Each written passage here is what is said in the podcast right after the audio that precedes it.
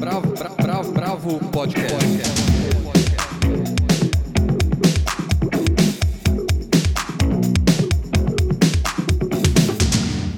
Olá, bem-vindos ao podcast da Bravo. Eu sou Guilherme Werneck e juntos, mas à distância, fazem comigo essa edição Helena Bagnoli, Almir de Freitas e Andrei Reina.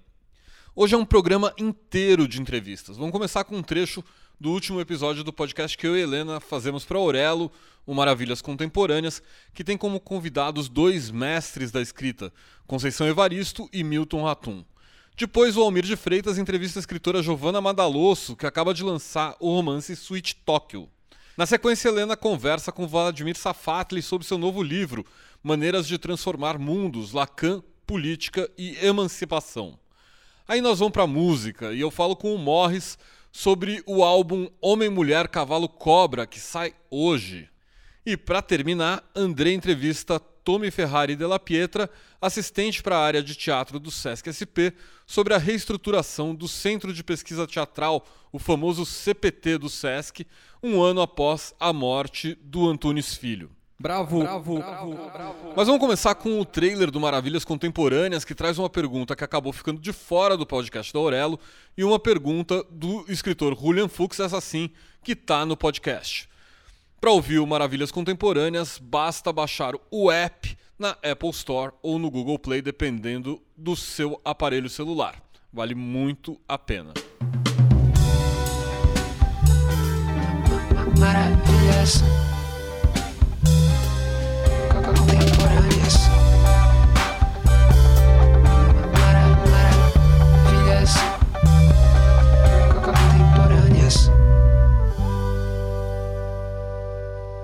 Bom, hoje nós vamos falar de literatura e temos o imenso prazer de receber dois mestres que são para gente referência máxima de artistas e de intelectuais: Conceição Evaristo e Milton Ratum. Os dois, inclusive, entre tantos prêmios que receberam, já foram vencedores do Prêmio Bravo de Cultura. A ideia vai ser falar um pouco sobre o Brasil de hoje, sob a perspectiva da literatura mineira Conceição Evaristo, além de professora, é poeta, contista e romancista. Começou a publicar sua poesia nos anos 90. Em 2003, publicou o romance Ponciá Vivêncio, que ao discutir a questão da identidade da personagem principal, abre um diálogo profundo e imaginativo entre passado e presente. Em 2006, lançou seu segundo romance, Becos da Memória, depois de publicar uma série de livros de contos, como Insubmissas Lágrimas de Mulheres, de 2011, e Olhos d'Água, além do magistral Poemas da Recordação e outros movimentos, voltou ao romance em 2018 com Canção para Ninar Menino Grande. No ano passado, foi a grande homenageada do Prêmio Jabuti, tendo sido escolhida como a personalidade literária do ano. Nascido em Manaus, Milton Ratum, que parece que nasceu escritor, na verdade, é também arquiteto de formação e, assim como Conceição, traça um diálogo profundo entre passado, presente e futuro. Seu livro de estreia, Relato de um Certo Oriente, de 1989, já trazia esse fio da memória, quando, sob um ponto de vista íntimo, mescla a Amazônia e o Oriente. Bom, digamos que a Amazônia também seja uma espécie de Oriente sob a perspectiva do Sudeste do país, ao menos, né? E, de cara, já foi o vencedor do Prêmio Jabuti. Seu segundo romance, Dois Irmãos, foi indicado a vários prêmios e adaptado como minissérie para a TV Globo. Seu terceiro romance, Cinzas do Norte, foi vencedor do Jabuti, do Portugal Telecom e do Prêmio Bravo, entre outros. Mas seu projeto mais ambicioso está em curso nesse momento a trilogia O Lugar Mais Sombrio, que já teve os dois primeiros volumes lançados, A Noite da Espera, em 2017, e Pontos de Fuga, em 2019. A trilogia, que lança um olhar intimista para a ditadura militar, acaba discutindo e desvelando o momento atual. É, Bem-vindos, Conceição e Milton. Obrigado.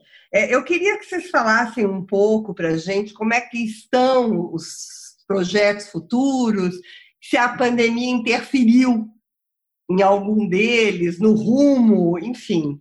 Tá. A, a pandemia, eu digo a quarentena me atravessou. Eu, eu estou numa quarentena radical desde o dia 12 de março, quando eu vim de São Paulo. Então, eu cheguei, fiquei na minha casa no Rio uma semana para não com medo até de vir para casa. Eu vim no dia 2 de março de São Paulo. Eu tenho uma filha que é também de grupo de risco, e fiquei lá.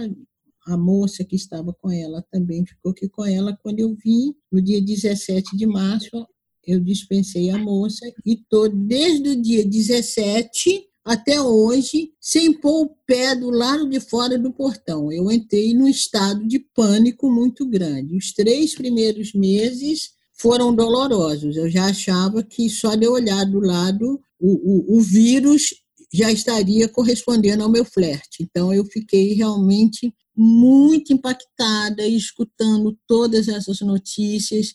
A pandemia é uma doença, a pandemia não, né? O Covid é uma doença que ela é é uma doença democrática, né, sem sombra de dúvida, pode atingir todo mundo, mas as formas né, de se livrar não é nada democrático. Nós sabemos quem são as pessoas que estão mais vulneráveis a morrer por falta de tratamento. Isso a gente sabe, né? Então isso também, e eu faço parte desse grupo de pessoas mais vulneráveis, né? A minha idade, a minha condição social, entende? A hipertensão, a diabetes e a dependência, é, como é que fala, é, de um plano de saúde, né? Estou numa fila de um tratamento público como grande parte da população brasileira está, e sabemos que por mais é, que o SUS e que a competência do SUS é, nos atenda, o SUS também tem as suas grandes limitações, e a gente sabe muito bem a questão de política pública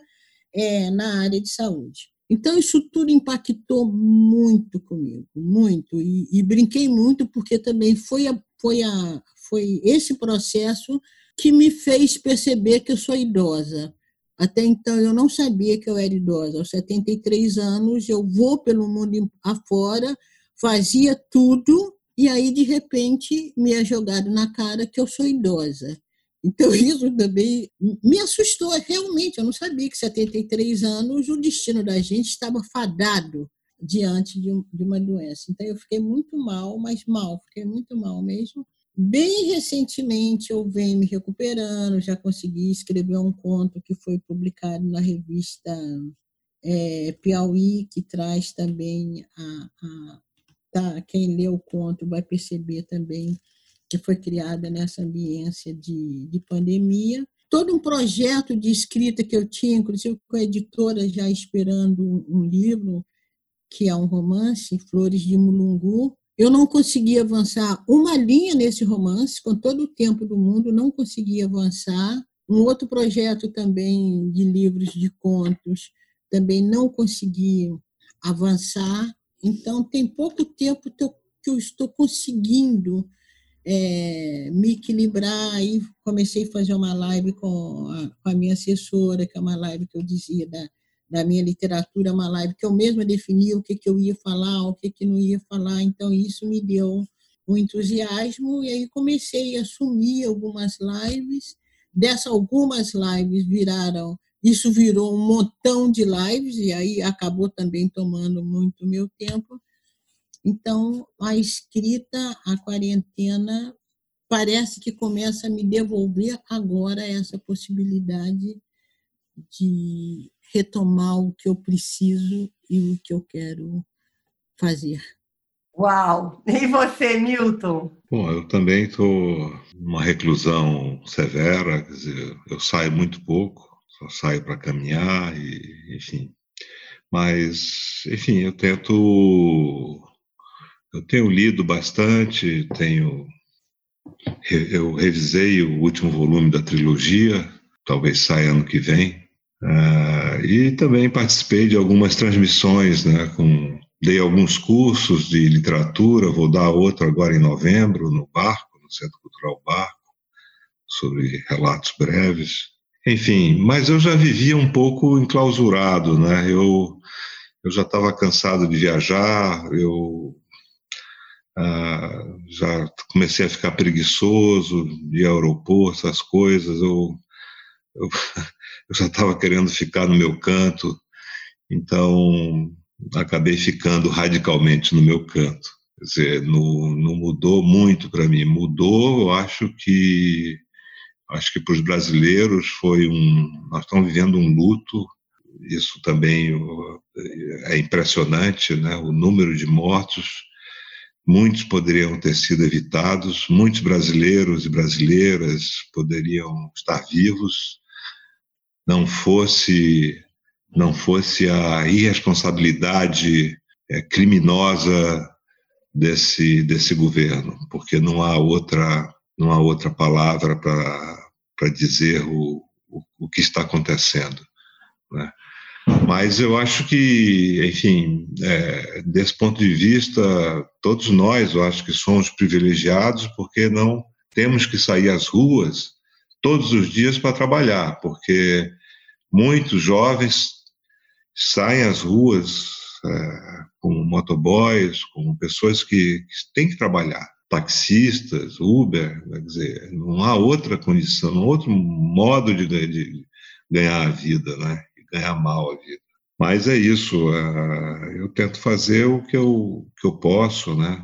inclusive para ajudar algumas ONGs daqui de São Paulo, da periferia, da, da Amazônia, enfim, coisas que eu, que eu tento eu tento colaborar com essas com essas comunidades, né? É, são, eu sei que são coisas muito muito limitadas, pequenas, mas é o é o que nós podemos fazer e se muitos fizerem já né, surte algum efeito, certamente. É basicamente isso, Helena. É isso. A gente tem que tentar cada um ajudar como pode, né? Ô Milton, que bom que você acabou o terceiro, porque eu não aguento mais esperar para saber cadê a mãe do Martim. Então, é ela. Isso é uma tortura para mim. É, ela vai aparecer com todas as suas facetas. Ótimo, ótimo. Feliz de saber que ano que vem eu vou saber tudo. É, vai saber tudo e mais alguma coisa, que você vai imaginar outras coisas também. Excelente. O leitor é sempre um coautor, viu, Helena? Ainda bem. É isso, né? Acho então, que ano que vem. Bom, que ótimo. Maravilhas contemporâneas. Bom, agora a gente vai para uma parte do podcast que a gente traz alguns convidados para fazer perguntas. Para terminar, do escritor Julian Fuchs. Olá, Conceição. Olá, Milton. É uma satisfação estar em diálogo com vocês, ainda que a certa distância. É, vocês são duas figuras grandiosas da literatura brasileira que eu admiro tanto então é sempre um prazer este tipo de encontro. É, a pergunta que eu queria fazer é das mais evidentes, né? Diante do descalabro que a gente tem vivido, de tudo, todos os disparates que nos cercam, vocês têm sido duas vozes é, fundamentais de combate, de enfrentamento, e isso tem se dado tanto é, na, na postura pública quanto nas obras literárias, né? De forma às vezes muito contundente. É, a pergunta que eu faço para vocês então é uma que eu faço a mim mesmo também. Como conciliar essa atuação e esse olhar para uma literatura atenta ao presente, uma literatura fundamentalmente política, como conciliar isso com aquilo que, que a literatura é em qualquer tempo, em, em qualquer contexto, o, uma preocupação com a sua forma, com uma forma de excelência, é, com o seu rigor, com a sua linguagem, é possível fazer algo que responda ativamente a esses dois apelos? Obrigada, Juliana. Tive alguns encontros é, com ele. É, eu acredito que sim, eu acredito que sim, porque é uma das coisas que eu tenho é, insistido muito, né? Até quando as pessoas às vezes me chamam e dizem assim: ah, você poderia dizer para a gente falar da falar conosco sobre a condição da mulher negra na sociedade brasileira. E eu digo, leia os meus livros, né? Como eu digo também, mais do que as pessoas lerem a minha biografia, eu gostaria que as pessoas lessem é, a minha obra. Então, eu acho que você pode ter sim ter um texto político, eu acho que o texto é, mesmo literário, ele é um texto político, e quando eu digo político, aí eu digo é, nas relações, é um texto que representa alguma coisa nas relações de poder, ou em, concordância ou em discordância, entende? Eu acho, e, é, e se ele se coloca como um texto neutro, eu acho que essa neutralidade não é bem neutralidade, é concordância. E, mas aí sai de escanteio e fala, e fala que é neutro. Então, eu acredito que você pode, possa ter um texto, sim, que conjugue, liter, que conjugue literatura, arte, é, linguagem. Eu, eu não. Eu estou falando linguagem porque, se a gente pensa que a literatura é a arte da palavra, eu não esqueço em nenhum momento que eu estou trabalhando com a arte da palavra. Isso eu não esqueço. Por isso, o meu cuidado com a linguagem, eu acho que esse cuidado. E outra e uma coisa que eu também tenho dito: a linguagem, não é que eu tenho dito, né? Todo mundo sabe. A linguagem, ela também, ela, ela traça ou ela desenha essas relações de poderes. Então, eu acho que a escolha da linguagem também para você é, descrever uma cena, para você compor uma história, as personagens que você é, quer desenhar. Né? Por exemplo, eu quero levar para a literatura, eu quero compor personagens de mulheres negras, porque o que a gente tem na literatura brasileira, nós temos várias personagens que marcaram romances da época, mas que são personagens estereotipadas, personagens é, é, que são objetificadas, personagens que perdem as suas características é, humanas. Então, eu, ao tratar da literatura, eu quero escrever a literatura, eu quero fazer essa história de um outro lugar. E de um outro lugar começa pela própria palavra, que é a matéria-prima da literatura e sei que estou construindo um texto que está em discordância com tudo que está aí. E, e, primeiramente, em discordância com o olhar que é lançado sobre as, sobre as mulheres negras, sobre os homens negros, sobre as culturas africanas, né? sobre o, o, as pessoas que experimentam esse papel é, de subalternidade. Então, é possível, sim, criar um, um, uma, uma, uma literatura que você possa estar lidando poeticamente com a palavra, de uma maneira que convoque as pessoas, as mais diversas pessoas, e está em discordância com o status quo. Muito bom. Milton? Ah, bom. Eu acho que a Conceição praticamente respondeu a, a difícil pergunta do, do nosso amigo Julian Fuchs, né? porque a, a, tem um, o, o, pintor o Paul Morin que dizia que às vezes a política está na sombra. Né? É, então, a, de um modo geral, a, a, linguagem, quer dizer, ela, ela contém né, o seu, vamos dizer, um movimento que, que, de alguma forma está relacionado ao, a, ao poder, ou contra o poder, né, de um modo geral.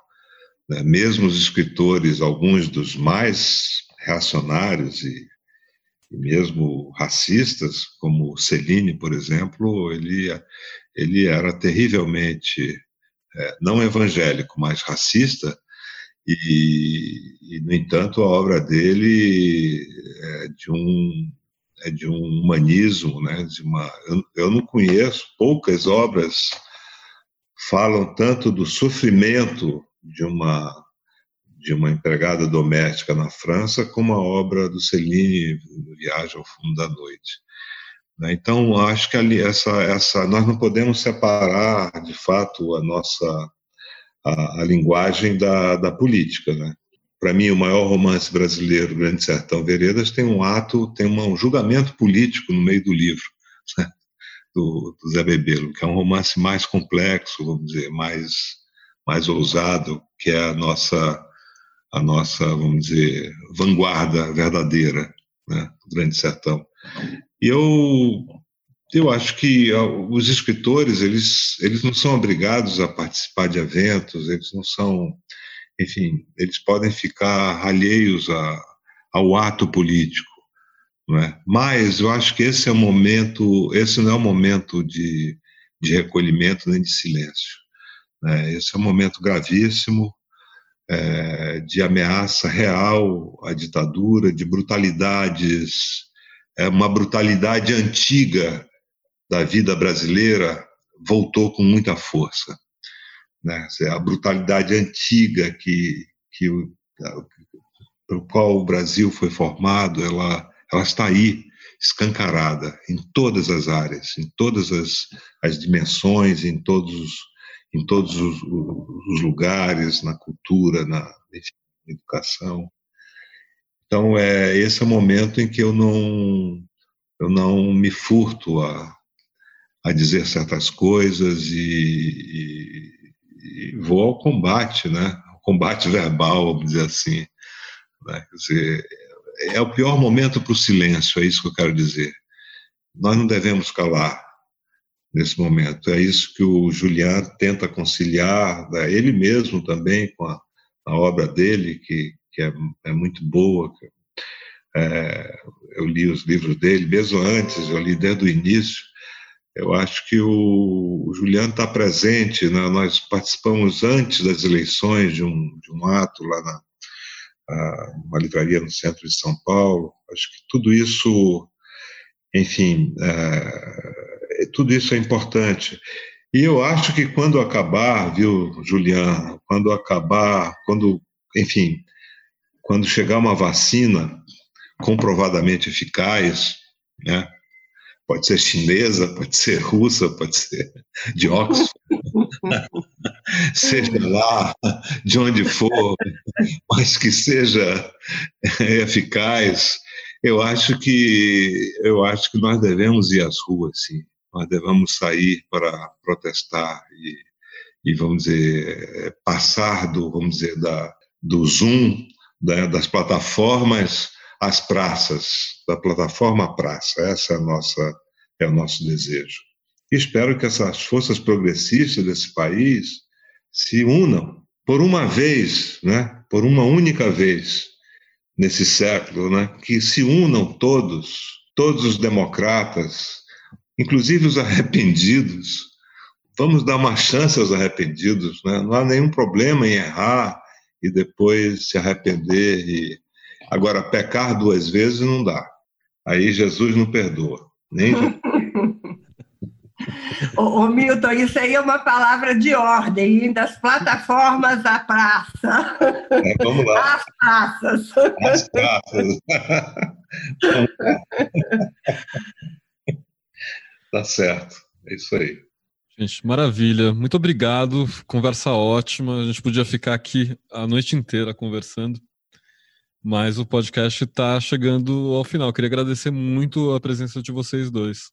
Muito obrigada, Conceição. Muito obrigada, Milton. Foi uma honra e um prazer tá, ter tido essa conversa com vocês. Eu que agradeço. Muito obrigado a todos e a todas. Obrigado, Conceição, Guilherme e Maria. Um beijão para todos e até a próxima. Muito obrigado. Eu que agradeço a escuta, Obrigada a todas, todos e todos, e que a vida nos permita sempre, é, a todas nós, a todos vocês que estão encaminhando essa programação, e que a vida nos permita sempre é, não sermos é, conivente, não sermos neutro, porque a neutralidade é uma forma de, como é que fala, de conivência. Uhum. Muito obrigada, então. Boa sorte. Bravo. Bravo, bravo, bravo. Bom, vamos continuar na literatura com Giovanna Madalosso e seu Sweet Tóquio. A editora Todavia lançou há poucos dias Sweet Tóquio, de Giovanna Madalosso, uma das ótimas escritoras que surgiram nos últimos anos no Brasil. É o terceiro livro dessa curitibana radicada em São Paulo. O primeiro, de contos, foi A Teta Racional, de 2016, publicado pela editora Grua. Dois anos depois, veio o excelente romance Tudo Pode Ser Roubado, que foi um sucesso. Sweet Tóquio tem tudo para repetir esse sucesso, com sua narrativa muito bem arquitetada, sua inteligência e humor.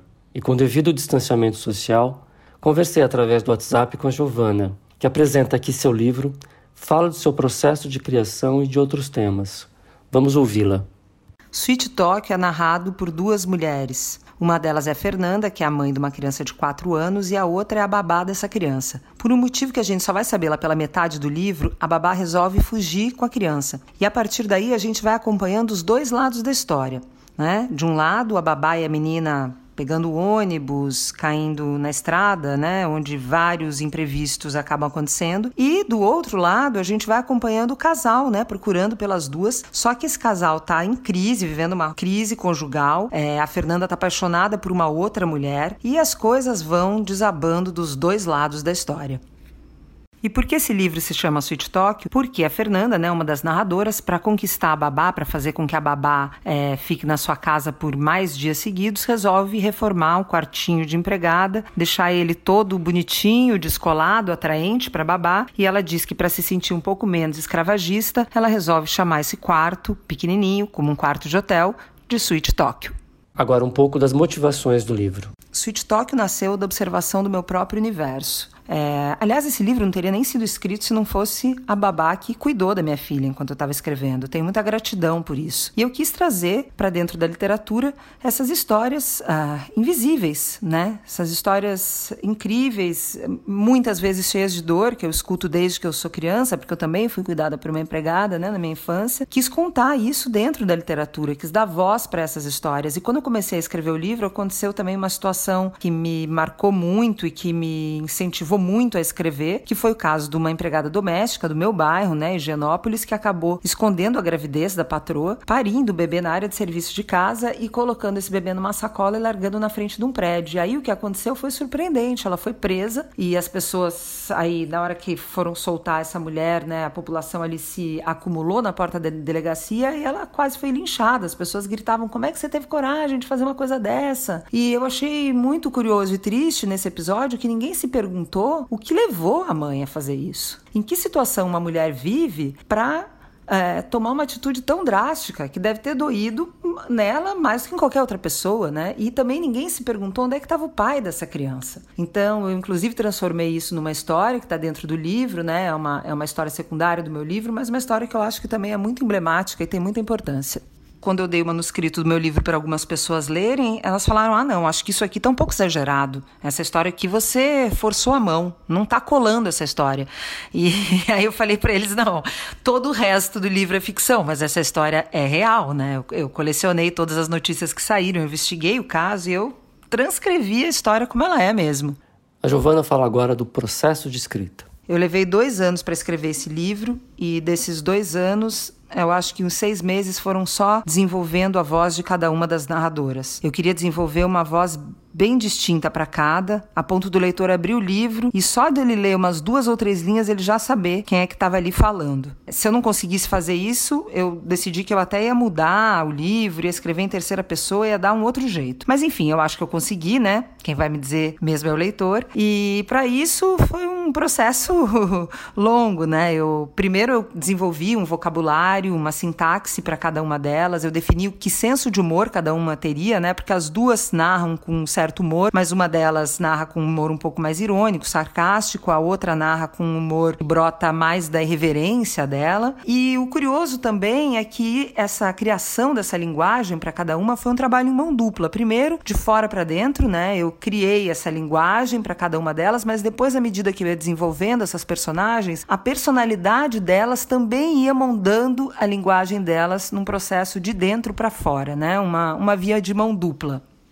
E para aprofundar essas personagens, eu também fiz algumas viagens. Eu fui para uma fazenda de bicho da seda lá no norte do Paraná, porque a babá foi criada num lugar como esse, é para esse lugar que ela quer voltar no livro. Então eu fiz a viagem que ela e a Cora fazem na história, de ônibus, parando nos postos de estrada, motel, xeretando tudo que aparecia pelo caminho. Voltei para casa com uma caixa cheia de lagarta, para desespero da minha família, criei essas lagartas de bicho da seda em casa. É, e também fiz uma viagem para o Acre, para uma reserva indígena Iauanauá, no Alto do Rio Gregório, porque essa é uma viagem que a Fernanda faz com a mulher por quem ela se apaixona, a Yara. Uh, mesmo antes de escrever o livro, eu já tinha interesse né, de, de conhecer esse povo indígena, porque é, as duas primeiras pajés mulheres da etnia vivem lá nessa comunidade. Então foi uma viagem muito bacana que eu fiz. Quando eu cheguei lá, eu até esqueci do livro por uns dias, assim, fiquei numa imersão total, porque foi muito interessante é, conhecer esse lugar, mas depois também acabou trazendo muito muitos insumos ricos assim para mim. É um capítulo que eu gosto bastante. E por fim, eu fiz uma viagem pequenininha para São Bernardo para conversar com um caminhoneiro, subi numa bolé de caminhão, entrevistei uma tarde inteira esse cara para construir o Ednardo, que é um personagem, um caminhoneiro que aparece lá para o final da história. Eu perguntei a Giovana também sobre a questão da maternidade, que é bem marcante na obra dela traz a maternidade de novo, né, para minha literatura. Eu já tinha falado disso na Teta Racional. Na verdade, eu uso a literatura. A literatura é meu divã, né? É para onde eu corro para elaborar as coisas que eu não entendo, ou as coisas que eu não consigo administrar. E a maternidade é um fato muito marcante assim na minha vida, muito definidor, e eu acho que eu vou continuar falando disso né? Em alguns momentos eu vou para uma outra temática, como eu fui no Tudo Pode Ser Roubado, que também fala de questões da minha vida, mas são questões pré-maternidade. E eu acho que eu vou voltar ainda, talvez, eventualmente, para esse tema em outros livros, porque a maternidade sequer é uma coisa estanque. Né? A maternidade ela vai se renovando junto com a idade do, do seu rebento e trazendo sempre novos desafios. É infinita a complexidade da maternidade e a beleza também. Eu perguntei a respeito também da questão social, digamos assim, né? Como é que foi trabalhar, como é que foi inserir essa questão do abismo social entre as duas mulheres na narrativa, trabalhando o contraste, as diferenças entre elas, sem, no entanto, vilanizar nenhuma das duas. Para mim foi muito desafiador falar sobre essa questão de classe, porque eu queria sim tocar nesse ponto. Eu queria falar sobre essa situação muitas vezes precária das babás e das empregadas no Brasil. Quis falar daquilo que eu chamo do exército branco, né, que é como eu chamo ah, esse exército de milhares de babás vestidas de branco que carregam a nossa sociedade no colo e nas costas, né? É graças a elas que as mulheres podem trabalhar e os homens, enfim, elas estão lá cuidando da casa, mas muitas vezes elas são mal remuneradas por isso, elas vivem numa situação análoga às vezes à escravidão, ou mesmo quando elas são bem remuneradas, elas vivem sob ameaça, né? É, com os direitos sendo ameaçados, inclusive pelo próprio governo. Então eu quis muito falar disso, quis fazer uma crítica a isso, mas em nenhum momento eu quis enfiar o dedo na cara da mulher de classe média que tem uma babá, porque eu acho que, num certo sentido, todas as mulheres estão do mesmo lado, e esse é um lado dos vulneráveis, vivendo num país que oferece poucas creches, né? Que oferece uma pouca estrutura social social, numa sociedade extremamente machista, em que os homens é, ajudam muito pouco nas tarefas domésticas e no cuidado com os filhos. Então, às vezes, as próprias babás também trabalham de babá, porque tem uma outra babá que elas têm que estar tá cuidando dos filhos dela. Então, a minha ideia foi colocar todos esses pontos na narrativa para que isso pudesse ser discutido de uma maneira mais ampla. E para fazer isso, eu busquei espelhar aquilo que todos nós brasileiros assistimos durante a nossa vida, né? É, quem teve empregado em casa ou quem não teve, conhecer alguém que teve, observou essa situação. Todos os brasileiros sabem como funciona essa relação tão estreita que se dá entre o empregado doméstico e a família brasileira. Então eu procurei reproduzir isso e reproduzir um traço que eu acho muito interessante, que é como as babás e as empregadas geralmente elas não enxergam essa tensão de classe. É, geralmente elas vivem até numa situação desvantajosa para elas, mas elas veem isso com muita gratidão. Né? A Maju, por exemplo, ela não questiona é, essa exigência que a Fernanda faz num certo momento de que ela durma lá 15 noites e dias seguidos. Ela vê com muita gratidão a reforma que a Fernanda faz no quarto de empregada, né, transformando o quarto de empregada na suíte Tóquio para que ela fique lá por mais tempo. Ela fala: "Nossa, que bacana que eu tenho esse quartinho aqui só para mim". Então, essa visão faz com que empregadas e babás acabem ficando mais nessa situação bastante longe de ser adequada e a não vilanização das personagens?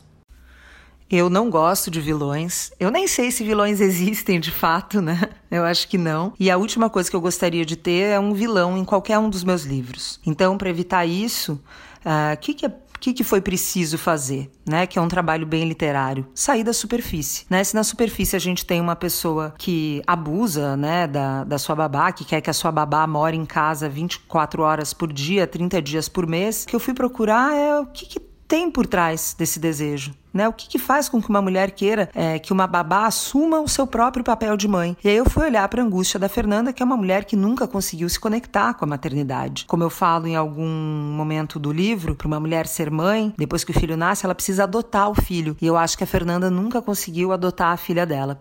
Né? Então, é, é mais até sobre essa angústia que o livro fala.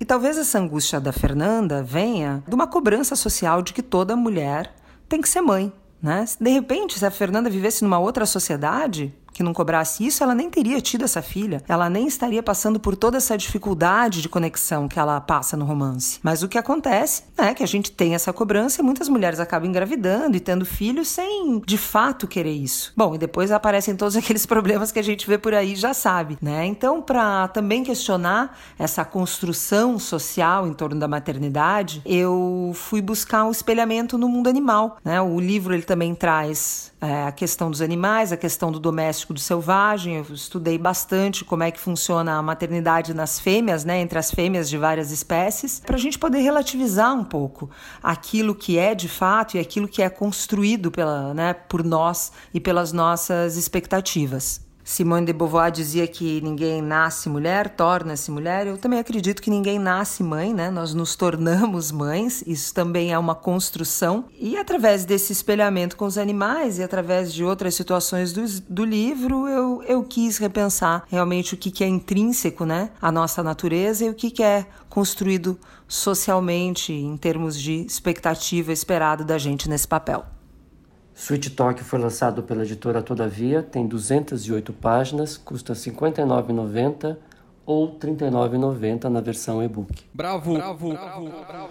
Agora é hora de mergulhar em Lacan. Helena conversa com Vladimir Safatli sobre seu novo livro. Olá, pessoal, vamos lá. Nesse livro, o Safatli mostra como o pensamento e a clínica de Jacques Lacan nos ajudam a pensar a política para além do jogo de forças entre instituições e domínios de representação. Ele fala de como a psicanálise, no caso do Brasil, ajudou a construir o pensamento crítico do país. O livro não psicologiza as complexas questões sociais, mas mostra que as entranhas do pensamento lacaniano exalam política. Ele defende que a psicanálise pode ser considerada uma teoria política que ela é um dispositivo crítico, uma prática transformativa contra a dominação conformista. Para melhor entender maneiras de transformar mundos, Lacan, política e emancipação, vamos ouvir a conversa que eu fiz com o Vladimir Safatli. Oi, Vladimir, como vai? Estamos muito felizes de tê-lo aqui nessa breve conversa com a Bravo. Bem-vindo.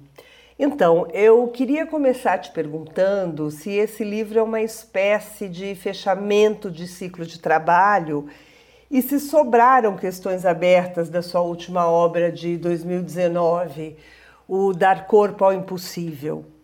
Então, de fato, esse livro, é, Maneiras de Transformar Mundos, ele aparece para mim como realmente um fecho de um, de um longo ciclo de trabalho. Acho que é um longo ciclo de trabalho que começa com o primeiro livro que eu publiquei, que chama A Paixão do Negativo, em 2006, ou seja, vão ser aí 15 anos, pelo menos, de publicação, onde havia duas questões centrais. Né?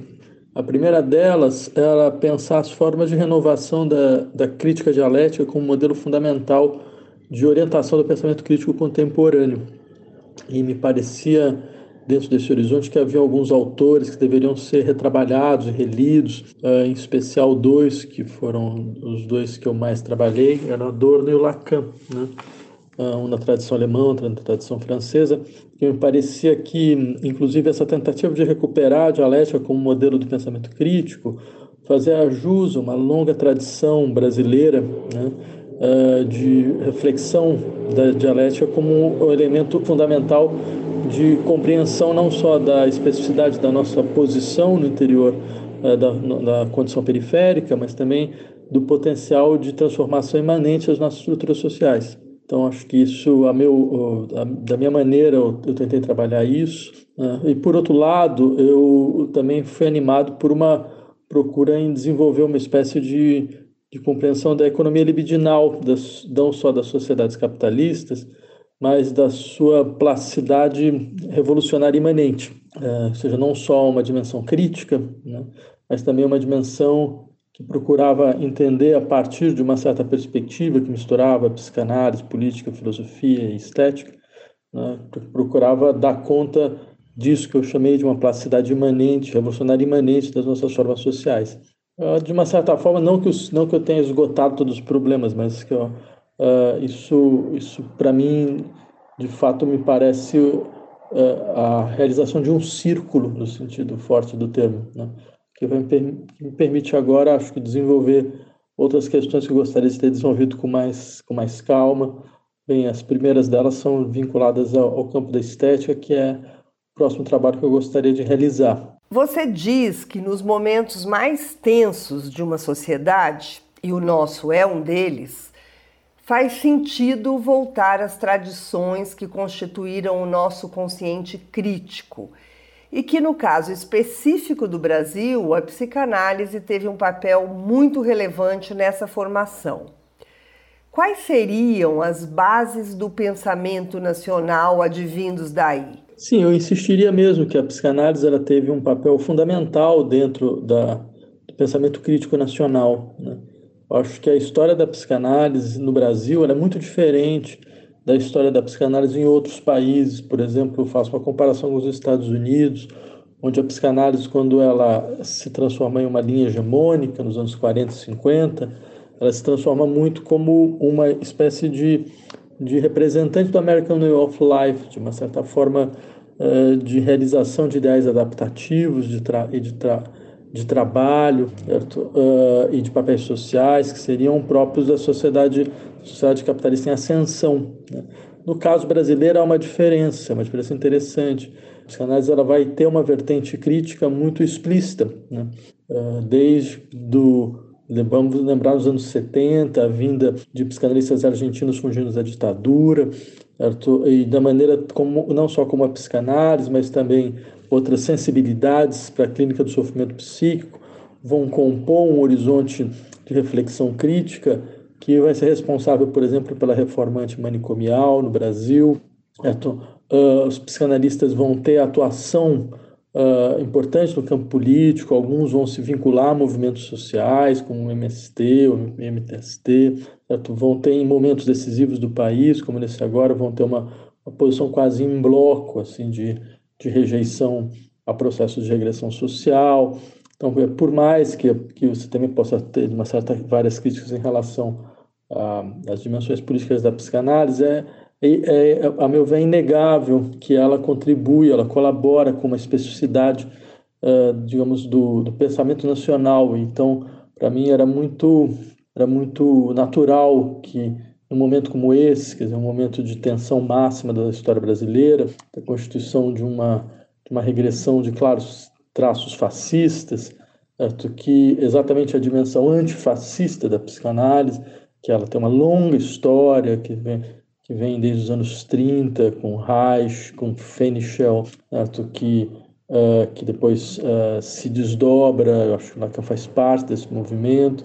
Eu que essa, essa grande tradução ela deveria ser recuperada, até para que nós possamos entender de onde vem, entre outras coisas, nossos nossos desejos de crítica e de transformação. Eu acho que a psicanálise ela colabora de maneira importante para eh, com outras correntes tal, no interior da vida nacional para a consolidação desse desejo. Na sua visão, o ato analítico é subversivo à medida que destitui uma ordem estabelecida, modifica o seu sentido e faz com que o sujeito possa vir a perder a sua identidade e encontrar as exigências iniciais de liberdade, mas não aquela liberdade idealizada.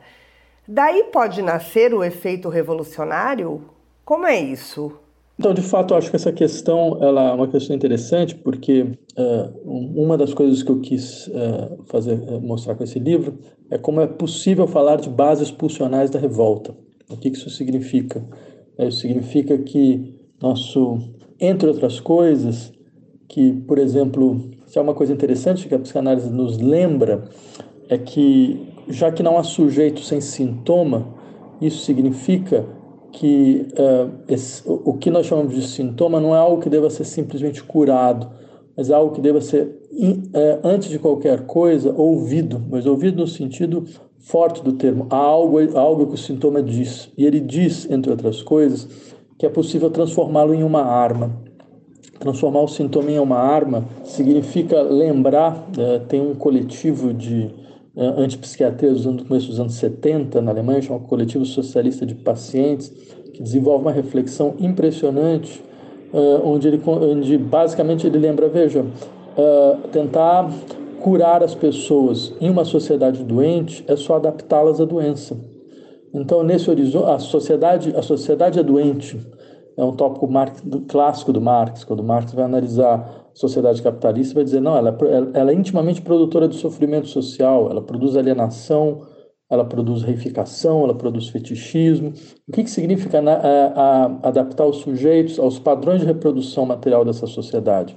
aos papéis que essa sociedade espera, às dinâmicas de trabalho que ela espera, às dinâmicas de desejo de linguagem que ela espera. O que, que significa não ser, na verdade, adaptá-los a uma doença?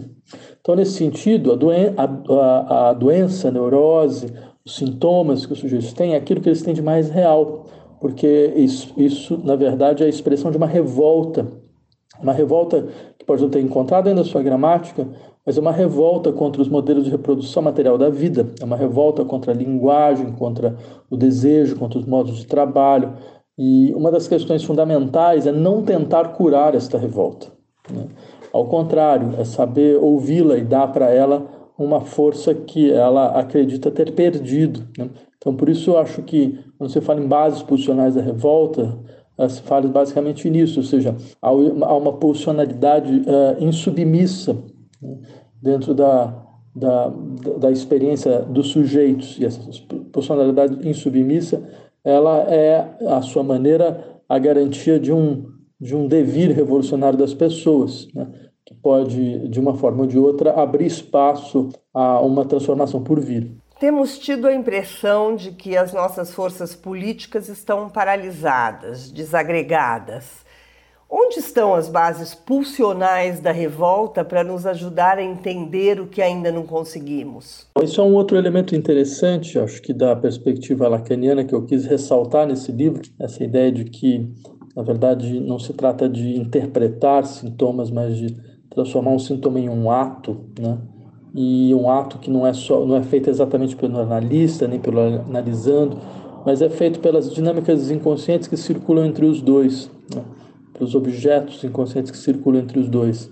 Esse ato é subversivo porque ele, ele pressupõe que os sujeitos sejam capazes de agir não mais tendo em vista a representação das, as representações da consciência, ou seja, aquilo que aparece como, como objeto de deliberação e decisão, dentro de uma tradição extremamente arraigada dentro da filosofia ocidental, que eu poderia encontrar suas, uma das suas raízes no, na, ideia, na ideia aristotélica de ação consciente, mas eu insistiria, na verdade, o que a psicanálise nos lembra é que há, há um momento onde a liberdade significa uma abertura a um tipo de, de ação que age em mim e que não é fruto exatamente do meu controle da minha deliberação, mas é fruto de uma sedimentação de histórias e desejos desejados que, que me determinam, à sua maneira, uh, e que, de uma certa forma, uh, da qual, de certa forma, faço parte, mesmo que essa história não seja exatamente minha propriedade.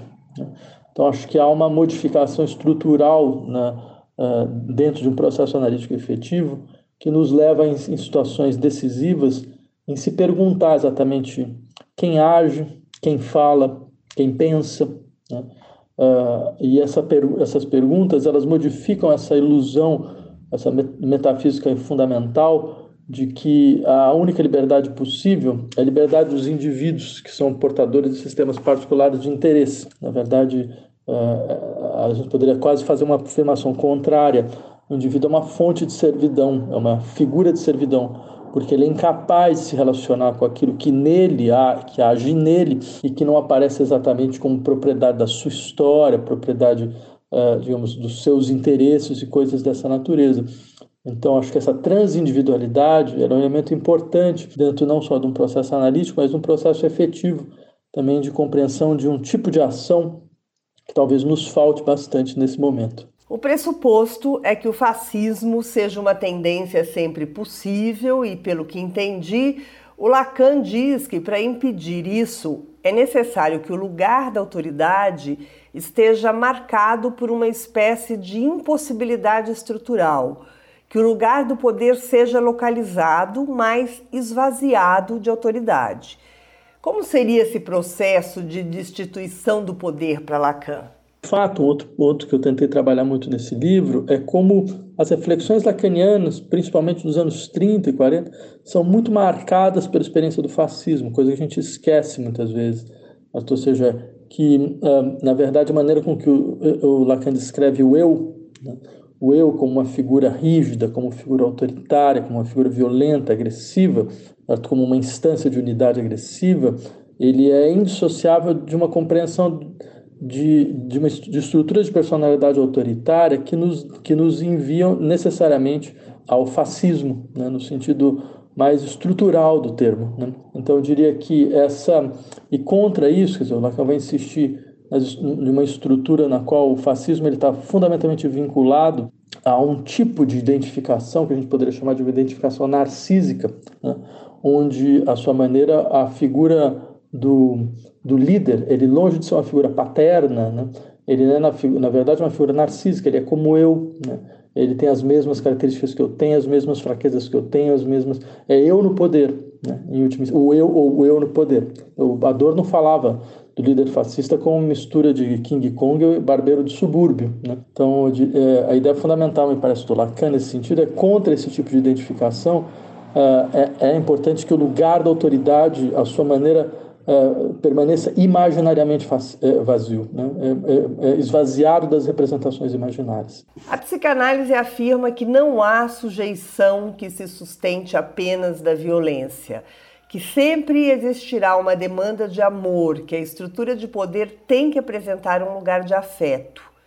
Como está o Brasil nessa equação? Bem, é, de fato, a psicanálise lembra que não há sujeição sem a sua maneira uma uma adesão, uma demanda de amor. É, é, a, a tópica clássica da servidão voluntária. Né? Dizer, não é possível pensar em nenhuma forma de, de servidão social que não seja também uma participação na servidão. E toda a questão fundamental da psicanálise é como essa participação ela se realiza. E aí é um dado importante, quer dizer, a gente quiser entender fenômenos políticos e sociais, em que esses fenômenos realizam um tipo de demanda de amor e de identificação. Né? Quer dizer, é, a gente costuma analisar muitos desses fenômenos, como por exemplo os que existem no Brasil, sobre as suas formas deficitárias, né? ou seja, é como se fossem, na verdade, resultados de regressões, como se fosse no sentido mais estrutural do termo, como se fossem resultados de, de, de voltas de obscurantismos, ignorância, todo esse tipo de coisa. Acho que isso, nisso esconde-se muito uma, uma espécie de superioridade moral da nossa parte. Eu acho que que, ou, que não, do ponto de vista analítico não, não significa nada, absolutamente nada, né? Ou, ou a história, por exemplo, do discurso do ódio, dizer, que também é, é, é um outro tema absolutamente vazio, porque entre outras coisas, é sempre bom lembrar que os nossos inimigos também veem nós como portadores de discursos do ódio, ou seja, e o ódio no fundo não é nenhuma categoria analítica, ela é uma categoria eu diria, é, teológica, é, é, a substituta da ideia do mal. Né? Então, tudo isso nos acostuma a uma explicação deficitária dos fenômenos. E seria importante um outro tipo de explicação. O que, que positivamente eles produzem? Né? O que, que positivamente eles realizam? Né? Até para a gente possa saber como desativá-los da melhor maneira. Era isso. Muito obrigado. Acabamos de ouvir Vladimir Safatri num papo sobre o seu livro Maneiras de Transformar Mundos, Lacan, Política e Emancipação, lançado em agosto pela editora Autêntica de Belo Horizonte. Já à venda. Bravo. Bravo. Bravo. Saindo das letras e indo pra música, eu conversei com o Morris, que lança pela YB seu álbum Homem, Mulher, Cavalo, Cobra. O disco tem direção artística do Romulo Frois e uma super banda formada pelo Rodrigo Campos, o Marcelo Cabral, o Allen Alencar, o Igor Caracas e o Felipe Roseno. O disco que estava previsto para sair logo no começo da pandemia acabou sendo lançado aos pedaços ou em pedras, como eles falam, que podiam ser tanto singles quanto clipes. E depois de meses fazendo esses lançamentos de pedra, agora sai o álbum completo no streaming. É um disco que conta histórias, assim, que quando ouvido inteiro tem um fluxo dialogando com o melhor da MPB e no centro tem esse violão fantástico do Morris. Vamos à entrevista. Morris, o, o, ponto de partida do disco foi uma exposição do artista chinês Ai Weiwei na Oca, aqui em São Paulo. Olhando para o resultado final, o quanto você acha que esse impacto primeiro está impresso em Homem, Mulher, Cavalo e Cobra? Oi, Gui. Alô, ouvintes da Bravo. É... Muito boa pergunta. Eu mesmo me fiz algumas vezes essa pergunta durante o processo, assim, numa tentativa de rever o que estava acontecendo ou tentar é, fazer um, um, pequeno mapa do processo. É, não que seja muito a minha onda fazer isso. Eu geralmente sou um cara que, quando estou trabalhando, né, nas, nos meus trabalhos criativos, né, com teatro, com cinema e mesmo com, quando eu estou compondo canção em projeto, eu, eu vou indo, vou que vou. Só que como a gente tinha essas duas canções, que é a Boia de Pedra e a Pátria Bipolar, que eram inspiradas no Ai Weiwei, inclusive na Pátria Bipolar, eu falo isso, né? Tem um manifesto no meio da canção onde eu falo do, do Ai Weiwei e de toda a inspiração. Então, é, é claro que tá no projeto. Só que tem essas outras 11 canções que elas não estão exatamente ligadas e elas não foram compostas, é, inspiradas na, na vivência né, do, do, da exposição. Mas, de alguma maneira, eu sinto que existe um grande diálogo entre todas essas canções. Outro dia, a própria Helena, companheira de vocês aí da Bravo, escutou o CD completo e comentou comigo que, que via uma opereta ali, que sentia um. como se fosse uma construção entre assuntos e temas que me interessavam e interessar, interessaram os meus parceiros na hora que a gente compôs, e que ali se fazia um percurso que se compreendia um rolê, né, de alguma coisa que, que o disco, como um álbum, né, como um todo, trazia. Então, e eu concordo com ela, assim, ela, ela, ela, chamou de opereta, eu até não entendi exatamente o que ela quis dizer com a palavra opereta, mas eu percebo que é, ela pensou mesmo que, existe uma dramaturgia. Então, nesse sentido, se existe uma dramaturgia e se o princípio do projeto foi o Ai Weiwei, é, ele, ele está, né? O Ai Weiwei e suas obras estão nas canções. O Romelo Frois foi o diretor artístico do disco. Como foi esse encontro e quais foram as principais contribuições dele para o disco? O Rômulo Frois eu conheço há muitos anos, há 10 anos. Eu tenho um projeto que está na gaveta, que era um projeto para compor canções inspiradas nos contos do Murilo Rubião, que a obra dele são 33 contos, e eu tenho várias canções. Então, nesse momento, eu procurei o Rômulo porque eu já gostava do trabalho dele, é, já ouvia bastante ele, assim, achava instigante, me interessava, é, era, era uma coisa que era tradicional, mas ao mesmo tempo já estava resvalando, né, saindo por tangentes e tentando encontrar a sua linguagem, né, e cada vez mais ele faz isso, não só nos seus trabalhos, mas também no, nos trabalhos no, nos quais ele é diretor. Então, eu já conheci o Rômulo daquela época. E há mais ou menos uns dois anos e pouco atrás, eu compus uma canção que é a Duia, que é a sexta canção, né? A canção que divide as 13 músicas do álbum. E toda vez que eu cantarolava essa melodia é, no violão, eu mentalmente estava ouvindo a voz do Rômulo cantando. E eu estava bastante afastado da canção autoral, já tinha 10 anos do meu primeiro disco, quase. Eu nem sabia se eu ia voltar a fazer um disco de canções autorais, apesar de sempre estar compondo canções mesmo. Esse projeto do, do Murilo Rubião foi um projeto que veio vem comigo até hoje. Aí eu criei coragem e mandei a, a, a canção para ele, morrendo de vergonha. E ele, dois dias depois, ou sei lá, menos, ele devolveu uma letra espetacular. Né? O Rômulo é casado com a Alice Coutinho, que é uma produtora e também letrista, né? poeta. Trabalhou comigo muitos anos aqui na Barracão Cultural, na nossa companhia de teatro. Então a gente tinha uma, alguma ligação, havia ali, mesmo a gente não se encontrando, tinha uma ligação forte. E ao longo do disco, a contribuição dele foi tipo total, assim. É, eu só não escrevo que um disco do Morris com o Rômulo Frois, porque até nisso ele dirige bem, né? Ele, a mão dele é uma mão é, é, curioso assim, é como se, se, se fizesse uma analogia para escrever, é como se ele pegasse a minha mão, sabe, e, e desse o impulso para ela e depois ele largar, ele largasse. Então ele pegou a minha mão, colocou a caneta, colocou no papel e jogou a minha mão e fez eu trabalhar. E o tempo todo ele está fazendo isso. E o Rômulo tem um, um, um olhar bastante amplo para a arte, assim. Ele tem uma experiência grande com artes plásticas, ele gosta muito de poesia, é, música, nem pensar, ele é um melodista extraordinário. Então ele está em todos os momentos do processo, desde as composições, aonde ele trouxe compositores, né? E olha como esses compositores que vieram, eles dialogaram com Ai Weiwei sem eles saberem dessa história do Ai Weiwei. Né? Então o Rômulo, para mim, ele é, é um diretor que me lembra muito um diretor de teatro esse diretor que está em todas as fases do processo, sabe? Desde o, da escolha do repertório, até a escolha da banda, até o, o, o, estúdio que a gente vai fazer o som, qual é a cara que vai ter essa música, a mixagem. Ele me apresentou a YB, que, que, que é a gravadora pelo qual o disco está saindo, né? Homem, Mulher, Cavalo, Cobra está saindo foi na sessão de fotos comigo, me ajudou a, a, fazer toda a divulgação com a loucura da pandemia, os shows que estavam marcados, assim, esse, esse, o trajeto, digamos assim, natural do disco, ele dançou. E nesse sentido, o Rômulo nunca me abandonou, ele sempre esteve do lado, me ajudando, pensando junto, e continua desse jeito. Só tenho a agradecer, viu? Muito obrigado, Rômulo Frois.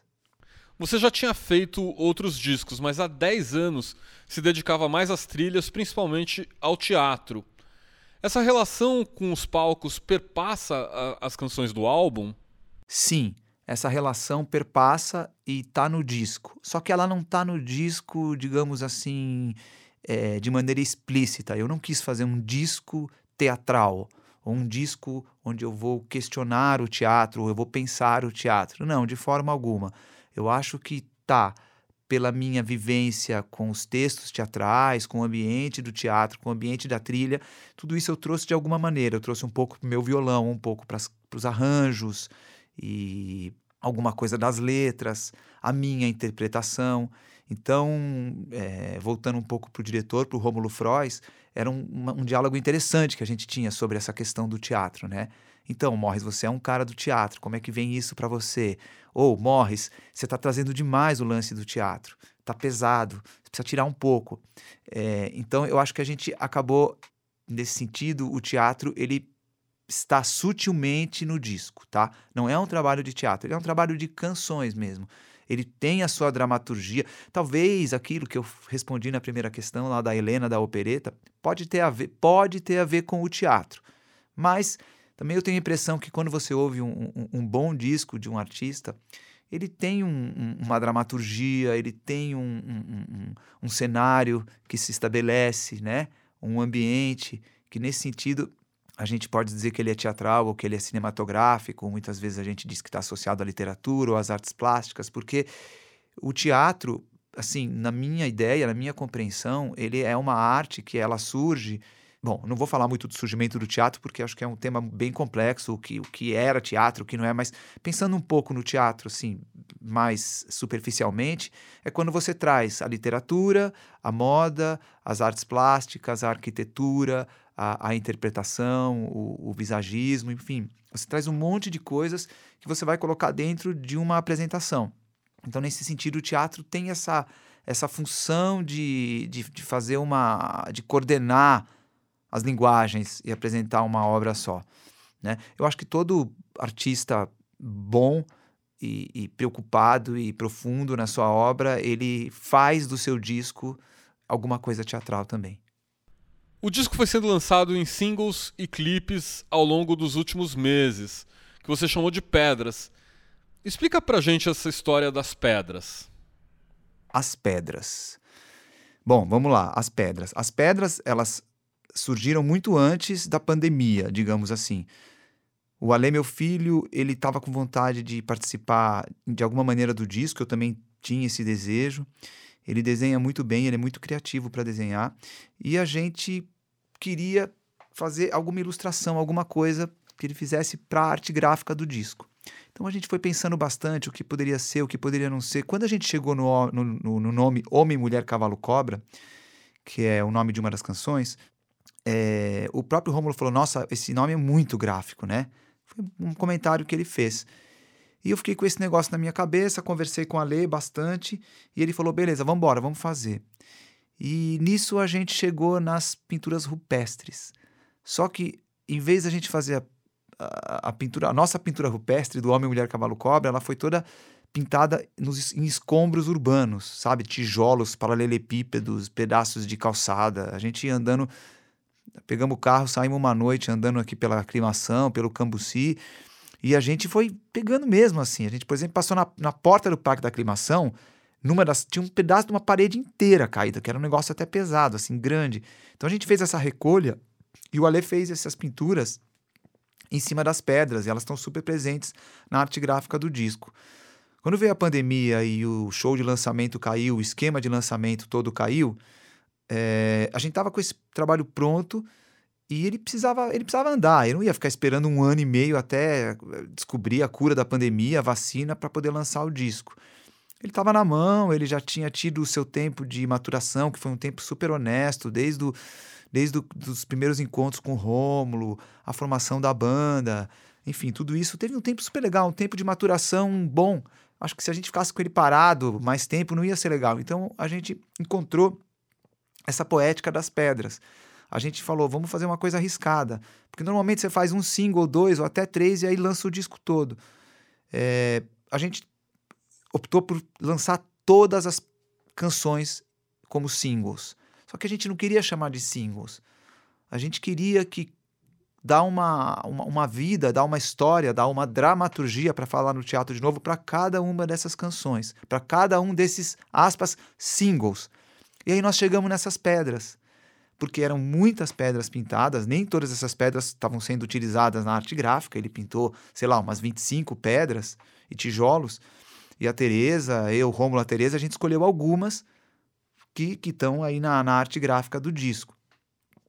É, então a gente fez uma seleção, a gente sentou junto todo mundo, né? Sentamos junto, foi ótimo, né? A gente, cada um sentou com as fotos, com as canções, e a gente foi escolhendo cada imagem para cada canção, né? O Ale fala que só a canção Dois Irmãos, que é uma parceria minha com o Rodrigo, que ele pintou uma pedra especificamente pensando, na, inspirado na canção, pensando na canção. Todas as outras foram livres. Ele ficava ouvindo as, as pré-mixagens ali no fone e ia pintando aqui embaixo na garagem. Então, cada canção que a gente ia lançando tinha uma pedra.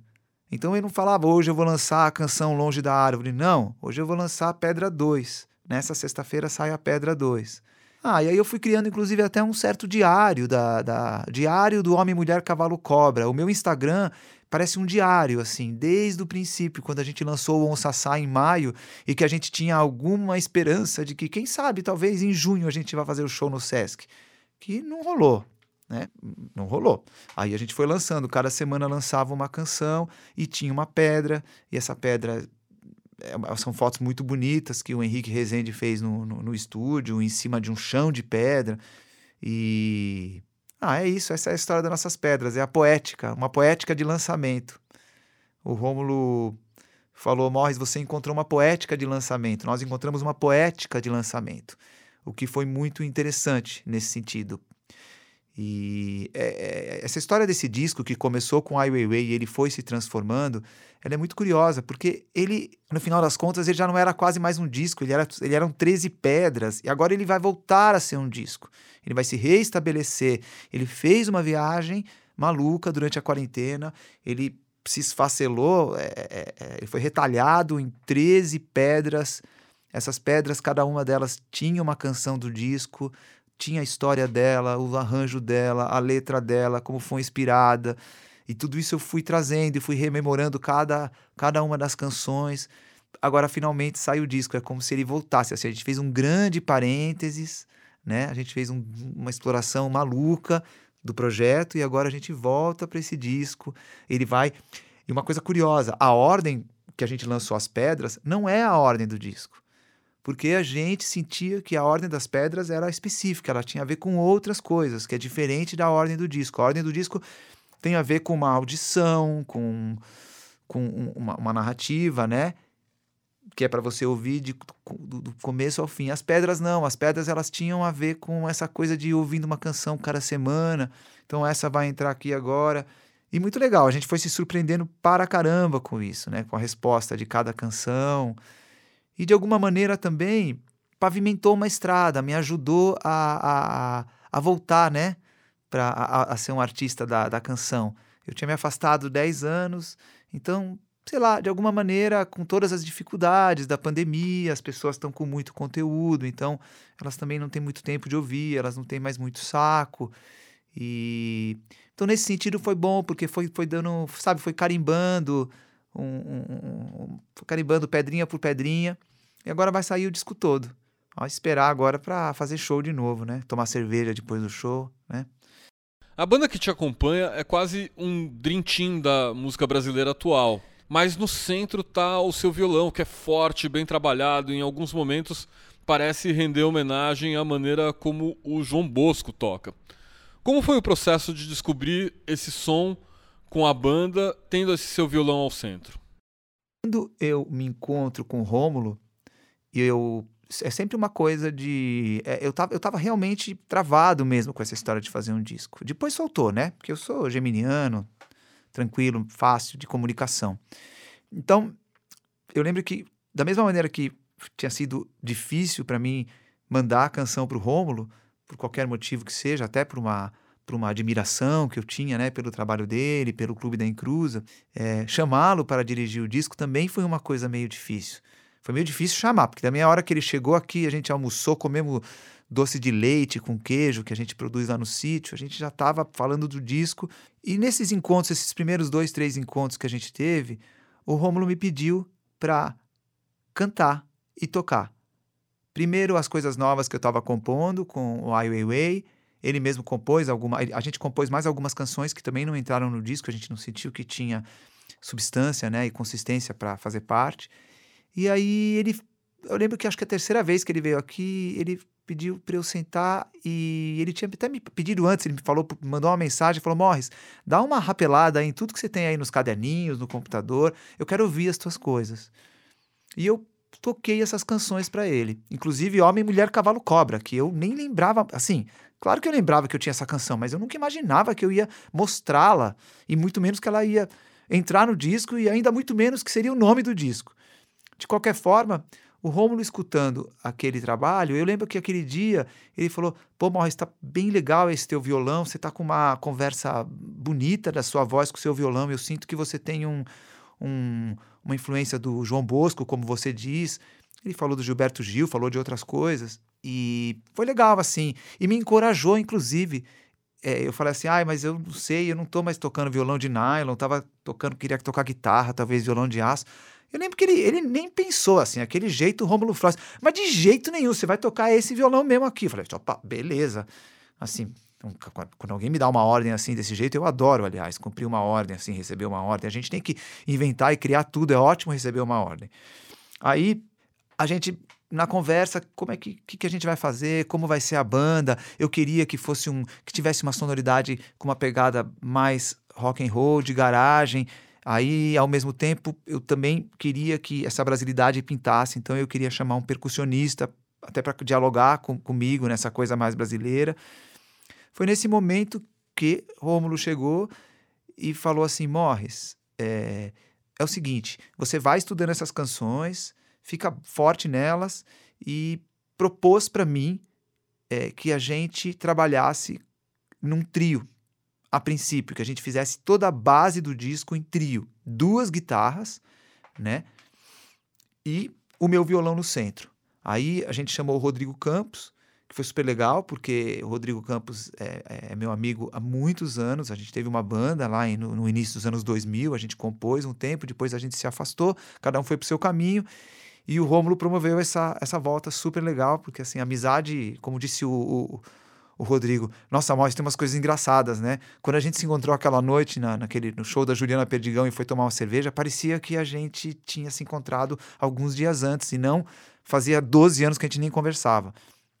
Então foi ótimo, porque a gente teve esse reencontro, um reencontro de, de amizade, um reencontro de música, e trouxe o Allen Alencar, né, que é um sergipano que mora em São Paulo, que é um baita guitarrista também, que foi super legal o casamento dos dois, e com o meu violão sendo o ponto de partida. Então o próprio Rodrigo falava, Morris, a gente foi, a gente foi montando tudo em cima do seu violão.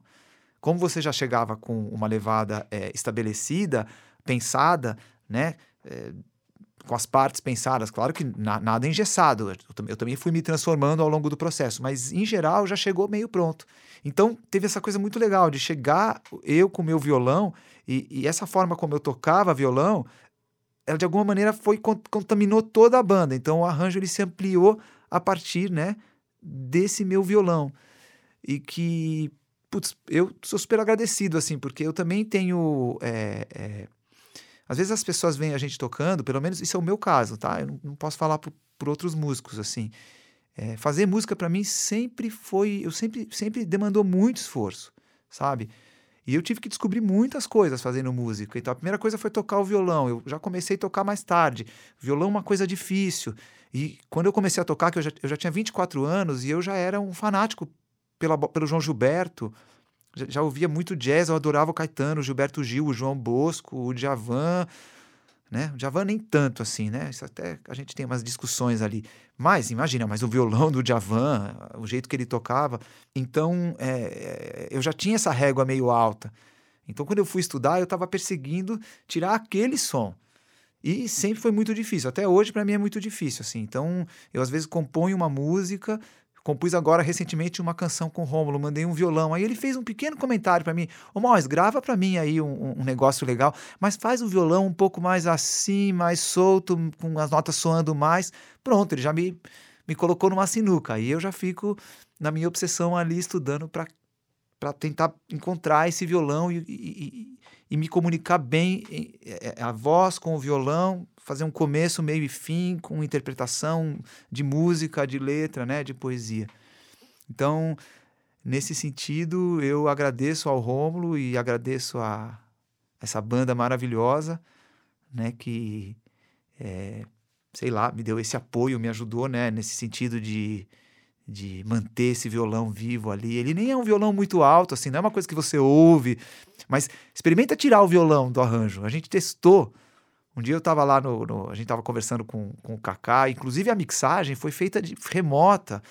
Eu não pude ir até o estúdio, né? Então acabou que isso acaba dando um pouco mais de trabalho, porque às vezes você está lá na mixagem, mesmo que o, o, o Kaká, que é o, o lendário Kaká, né? O, o engenheiro de som da YB, ele levanta tudo antes, mas depois você chega lá e você termina de mixar junto, escutando junto, conversando. Isso a gente não, não, não teve, assim. Foi um foi uma condição bastante diferente. Eu não quero dizer que foi uma condição ruim, para não reclamar, porque já não está nada muito fácil e, enfim, mesmo fora da pandemia não é tão fácil lançar um disco.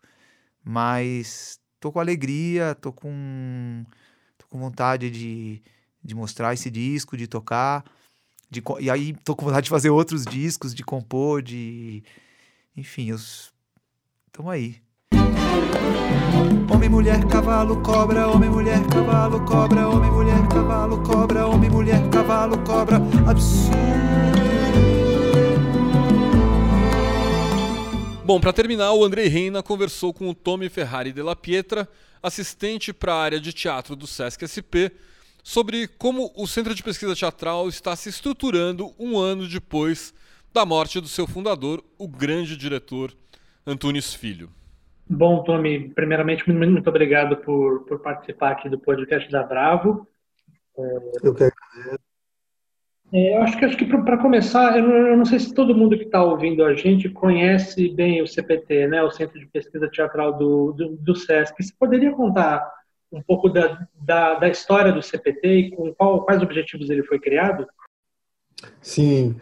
O CPT ele é interessante porque ele existia é, um pouco antes do, dessa conexão com o SESC, né? um pouco antes do SESC acolher o CPT, o Centro de Pesquisa Teatral. Ele, ele, ele existia, acho que em torno de dois, três anos antes, ele começou é, como uma iniciativa do, do grupo Macunaíma, à época, que, que formou essa, esse centro de pesquisa com a intenção de de desenvolver um trabalho que não fosse é, exclusivamente um trabalho de montagem de, das peças, enfim, mas que fosse um trabalho de, de pesquisa, de desenvolvimento, de experimentação, né?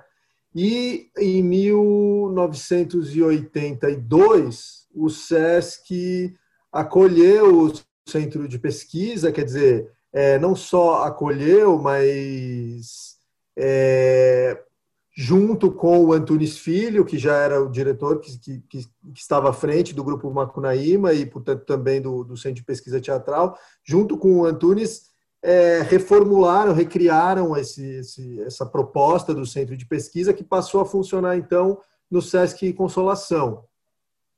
E, e o SESC Consolação, então, é, também se organizou diante de todas as outras atividades que tinha, além da, da da existência do centro de pesquisa ali dentro, para que pudesse ter esse espaço dedicado à pesquisa, ao desenvolvimento de pesquisa em teatro.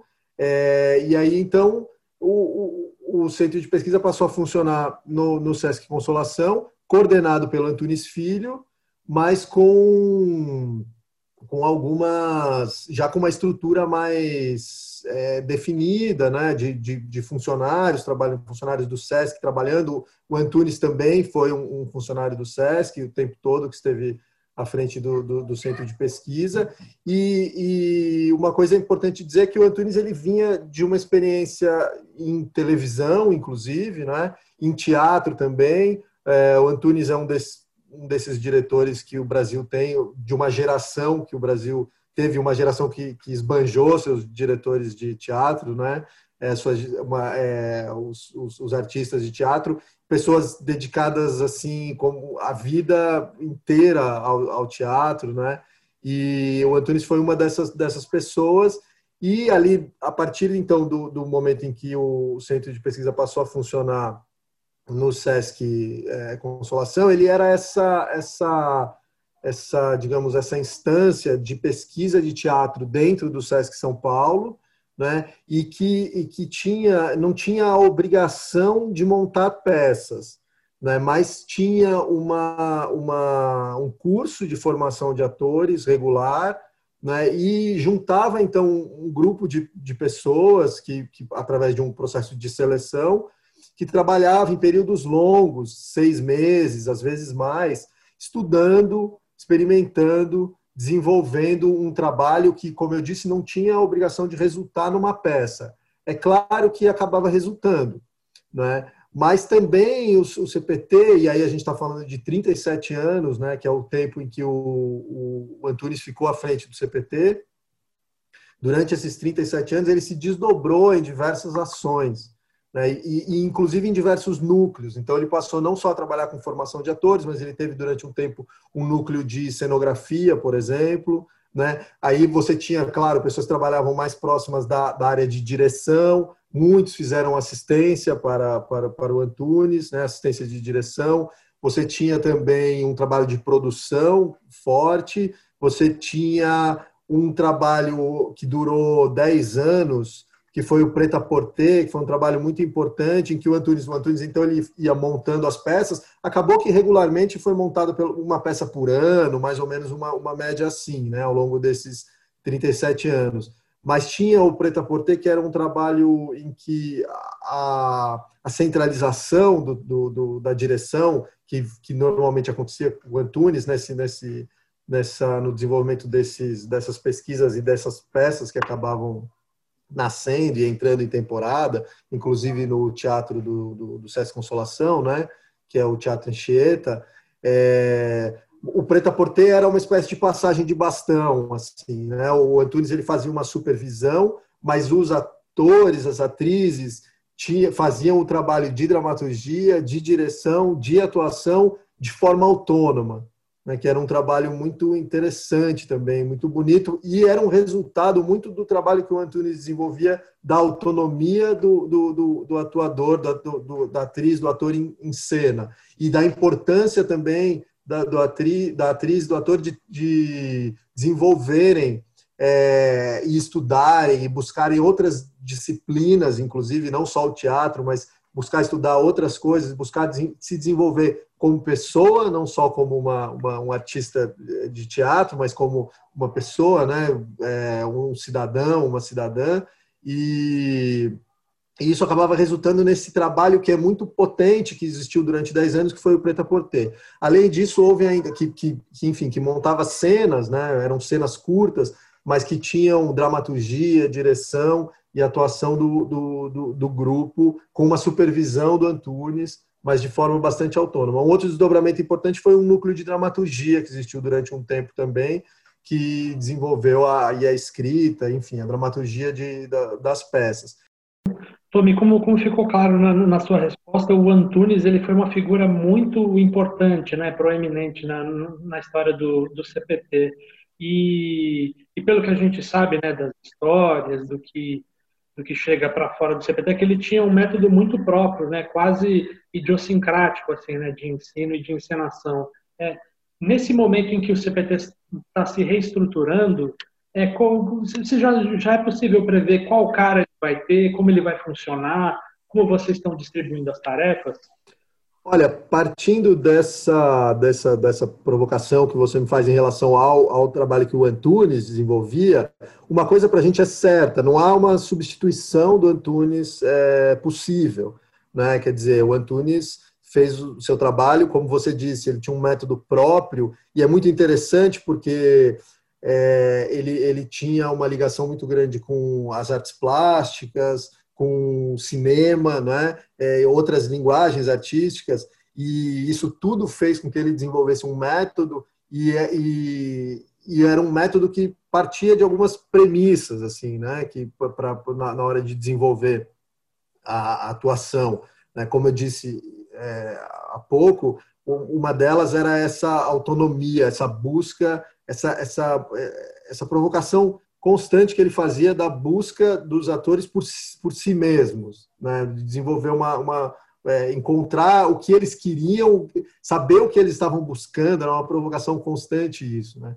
É, e, e, então a gente não vê uma, uma, uma, substituição possível, não é essa a ideia. A gente justamente é, quer, claro, aproveitar.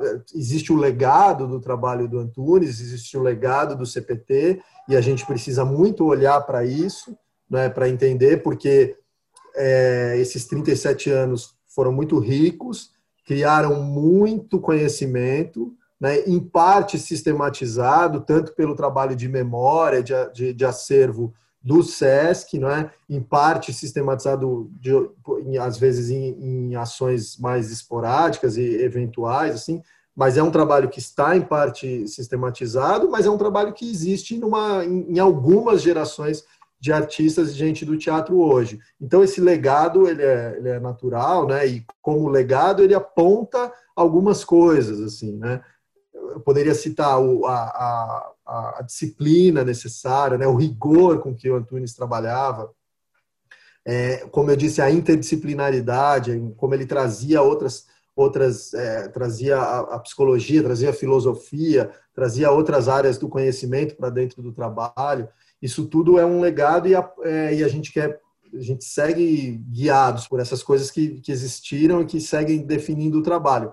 Mas a gente não pretende substituir o Antunes, a gente, a gente prevê, planeja e já está fazendo uma série de residências artísticas com novos, novas dire, diretoras e diretores, né? quer dizer, que vão assumir esse papel, que talvez seja um papel mais identificado com o papel que o Antunes tinha, de trabalhar junto de um grupo um grupo propositor, né, um grupo de gente que, que está propondo uma, uma, uma, uma, obra, que está, que está propondo um trabalho em cima de, de aí diferentes é, maneiras e diferentes fontes de, de, de, trabalho a partir da decisão de cada uma dessas diretoras ou diretores que fizerem essas residências a partir de agora e que a gente vai então revezar periodicamente, né? Então, é, esses trabalhos, eles não vão. A ideia é que eles não durem mais de seis, nove meses, assim, num, num tempo total, e que a gente vá revezando. A gente tem grandes diretoras e diretores no, no, no Brasil capazes de fazer esse, esse trabalho, e, e aí, nesse sentido, é alguma coisa que eu acho que é mais. pode ser mais reconhecida como um papel, digamos, que o Antunes tinha, né? mas não é um lugar é, que, que, que, se possa substituir, não é alguém que se possa substituir, né? Então a ideia é seguir com esse revezamento e com essas residências artísticas. Então a gente já começou a primeira delas, é, que tem a Maria Thais diretora, fundadora do Balagan, como uma, como uma coordenadora, e que está propondo um trabalho absolutamente diferente daquele que o Antunes fazia. É claro que a gente tem as circunstâncias também de estar trabalhando online hoje, hoje em dia, isso também já muda muito, mas ela está propondo um trabalho completamente diferente, de base muito diferente. Isso acho importante, a gente é isso, a gente tem, a gente tem esse desafio de trazer o legado do Antunes e do CPT, de tudo que existiu até hoje, e ao mesmo tempo reconfigurar essas bases mesmo de trabalho desse centro de pesquisa, que, que, que segue sendo uma instância de pesquisa muito importante para o SESC, né? porque o SESC desenvolve trabalhos de pesquisa nas unidades também, conforme é, faz trabalhos de formação, né, por exemplo, em teatro, mas essa instância que se, que se estabelece como uma, um lugar de pesquisa a priori é muito importante para a gente também, né? Porque você sabe que o SESC investe muito em, em na pesquisa da linguagem mesmo. Está né? Tá sempre aberto a, a, a, a também as, as, novas formas, enfim, as, as novas criações em teatro. e Então a gente é, ter esse, esse lugar de pesquisa a priori é, é fundamental. Ah, legal. É, eu estava acompanhando nos últimos dias algumas ações online né, do, do CPT e eu percebi que tem um movimento para o futuro e um movimento para o passado. Assim, né? Ao mesmo tempo que vocês estão realizando seminários online, né, discussões e de para ver onde está indo o teatro nesse momento, né, com os desafios colocados pela pandemia, e ao mesmo tempo vocês estão disponibilizando parte do acervo né, do, CPT, do CPT. Eu vi que tem algumas peças na íntegra já no Sesc Digital, né, cenografias. Você poderia comentar um pouco dessas ações no digital, que o público já pode acessar e o que está a caminho? Posso. O Sesc Digital, a plataforma do Sesc Digital, que entrou no ar justamente no início da, da pandemia, no início do, do isolamento social, enfim, do, do, do distanciamento social, é, essa plataforma, ela, ela por ocasião, na, na, realidade, de um ano da morte do Antunes, que, que foi em maio desse ano, a plataforma, a gente disponibilizou na plataforma diversas peças na íntegra. Aliás, mais de uma dezena, na realidade, peças do, do, do CPT na íntegra, né? E, e não só as peças, também tem um programa, o Teatro Segundo Antunes Filho, em alguns episódios, que é uma, um bom panorama, do, a gente consegue ver bem é, quais, quais são as, a, qual é esse método do Antunes e de que maneira ele, ele, ele levou o seu, o seu trabalho junto ao grupo do CPT.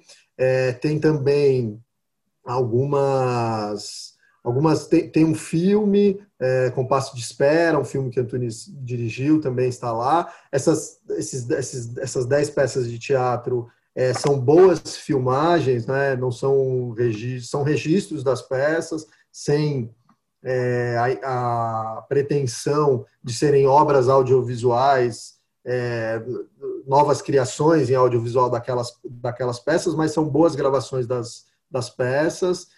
A gente tem também algumas outras coisas que foram entrando em áudio. A gente tem um depoimento do Antunes em áudio que ele fez em 2014.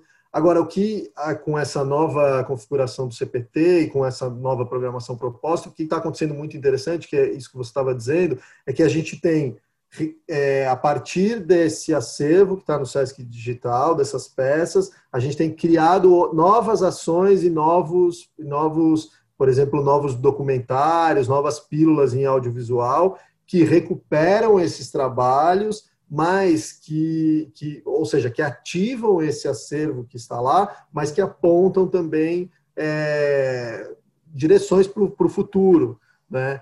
Do, então, por exemplo, a gente tem uma ação que é o Decupando Espetáculos, que entrou já uma primeira, uma primeira, um, um primeiro episódio do Decupando Espetáculos no, na plataforma do Sesc Digital. A gente pega as peças e pessoas que participaram dessas produções, artistas, técnicos, comentam essas peças, né? Comentam o processo de criação dessas peças a partir de uma a pessoa assiste aquilo, vê aquilo e seleciona trechos e faz comentários é, desse, de, de, como foi esse processo, do que, que as pessoas descobriram, quais foram as descobertas ali, o que, que era mais interessante naquele processo. Não, tá ótimo. É... Ah, uma, uma, perdão, esqueci uma coisa que você, é, uma outra coisa que, que, que, que, já entrou e que vai entrar na plataforma do CS Digital até o final do ano são mostras do, do acervo digital das peças que foram feitas no, CPT. Então, a gente já tem da Pedra do Reino, a gente tem os figurinos, a gente tem alguns documentos, a gente tem fotos de, de cena, mas a gente tem bastante um trabalho bastante focado no figurino, no caso da Pedra do Reino. A gente ainda vai ter a Hora Vez de Augusto Matraga, a gente vai ter Chica da Silva. A cada mês vai entrar uma, uma, uma mostra de acervo é, digital com peças, objetos, figurinos, documentos, programas, enfim, é um material que, que tenha sido produzido é, durante a, a, a, as produções das peças também vão entrar na plataforma do Sesc Digital. Tá ótimo. Bom, também queria, queria te agradecer pelo, pelo, pelo tempo e, e, enfim, como alguém que está sentindo muita falta do teatro, tem, tem sido muito bom acompanhar o trabalho do, do CPT e ver o, o prosseguimento do legado do Antônio, né? Sim, sim. Eu que agradeço, André, muito obrigado pela, pela oportunidade. Queria só dizer que a gente, a gente tem essa, essa proposta de uma abrangência grande na nova programação do CPT, então a gente tem esse trabalho do, do acervo e, ao mesmo tempo, é, tem sido muito bom, como você disse, tem sido bom conversar com as pessoas, tem sido bom. A gente tem percebido como tem sido bom criar esse espaço, que é um espaço de formação, a gente tem vários cursos acontecendo online agora, né?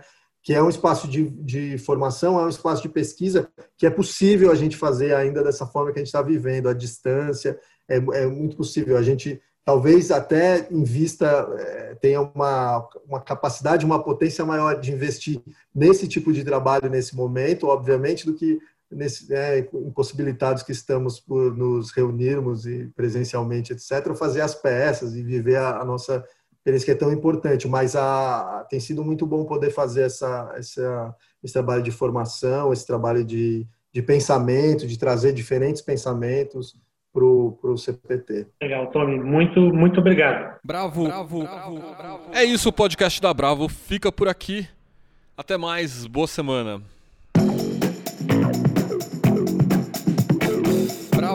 bravo, bravo, bravo, bravo, bravo podcast.